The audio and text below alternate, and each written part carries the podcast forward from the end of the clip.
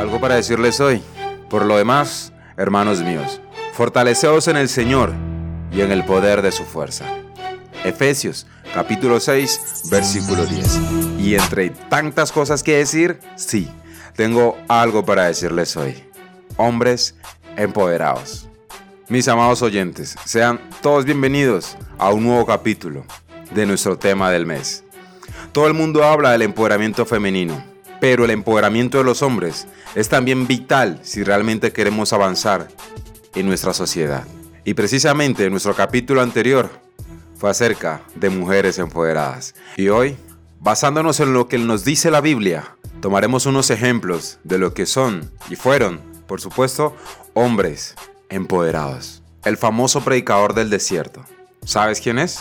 Pues bien, este fue enviado para preparar el camino del Señor. Comenzó confiado y seguro. Cuando hablaba de Jesús dijo, miren el Cordero de Dios que quita el pecado del mundo. Y he visto y testifico que este es el elegido de Dios. Pero cuando se encontró en la cárcel, cuestionó si Jesús era realmente el Mesías. Este hombre envió a sus discípulos a preguntarle a Jesús si él era el indicado. Jesús respondió con evidencia para que este hombre pudiera retener su profesión de fe. Y este hombre es Juan el Bautista, el cual, con mucha berraquera, como diríamos nosotros, predicaba y anunciaba y preparaba el camino de nuestro Señor Jesús. Y aquí les va otro hombre, esforzado y valiente, uno de los doce discípulos principales de Jesús. Es conocido por su audacia y fue alabado por Jesús por haber recibido la revelación del Padre de que Jesús era el Hijo del Dios vivo. Pero Jesús cuando fue arrestado, este hombre luchó entre su fe y el miedo. Y negó conocer a Jesús con maldición y juramento. Pero este hombre había estado tan seguro de su fe antes de que todo esto ocurriera.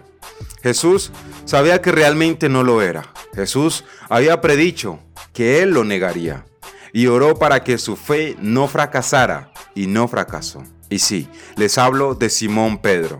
La fe de Pedro lo trajo de regreso a Jesús, quien no solo lo reconcilió, sino que le pidió que alimentara a sus ovejas.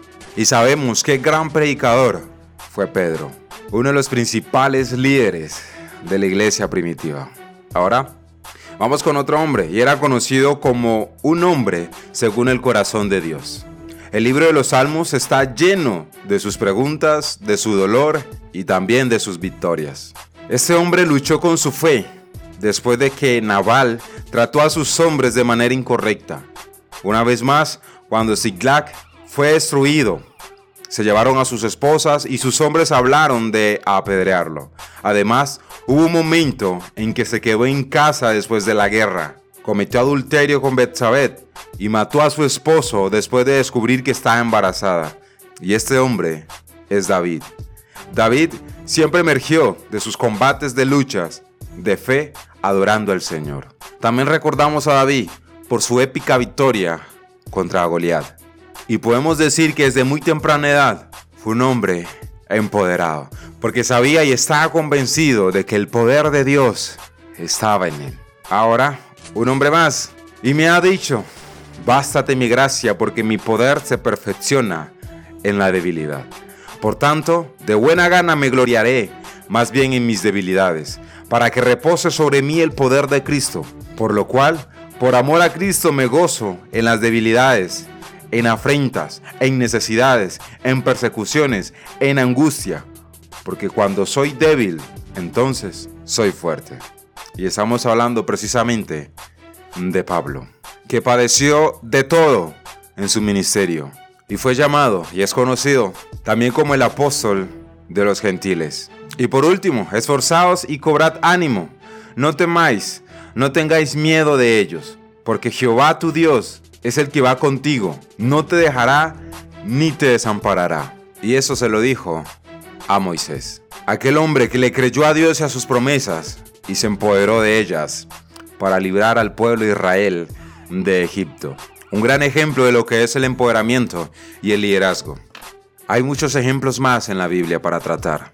Y por supuesto los demás, todos ellos pasaron por diferentes procesos, duros, difíciles, donde tuvieron confrontamientos consigo mismos, pero sobre todo creyeron en Dios y se aferraron a las promesas de Dios y se empoderaron de lo que Dios les había dado, de lo que Dios les había prometido. Y por eso hoy por hoy podemos hablar de ellos, que cometieron errores, sí, pero no se quedaron en el error. Avanzaron, siguieron. Y es que cuando hablamos del empoderamiento de hombres y de mujeres, eso no puede ser una competencia de quién es más empoderado, si los hombres o las mujeres. Se trata que juntos avancemos siguiendo los pasos de nuestro Salvador. Así que tanto hombres como mujeres debemos empoderarnos del poder de Dios para serle fiel a Él, para avanzar, para que en el día de su venida podamos estar firmes delante de Él, como hijos suyos. Amados oyentes, doy gracias al que me fortaleció, a Cristo Jesús, nuestro Señor, porque me tuvo por fiel, poniéndome en el ministerio. Dicho esto, eso tenía para decirles hoy. Dios me les bendiga grandemente. Soy Bill Jones y esto fue algo para decirles hoy.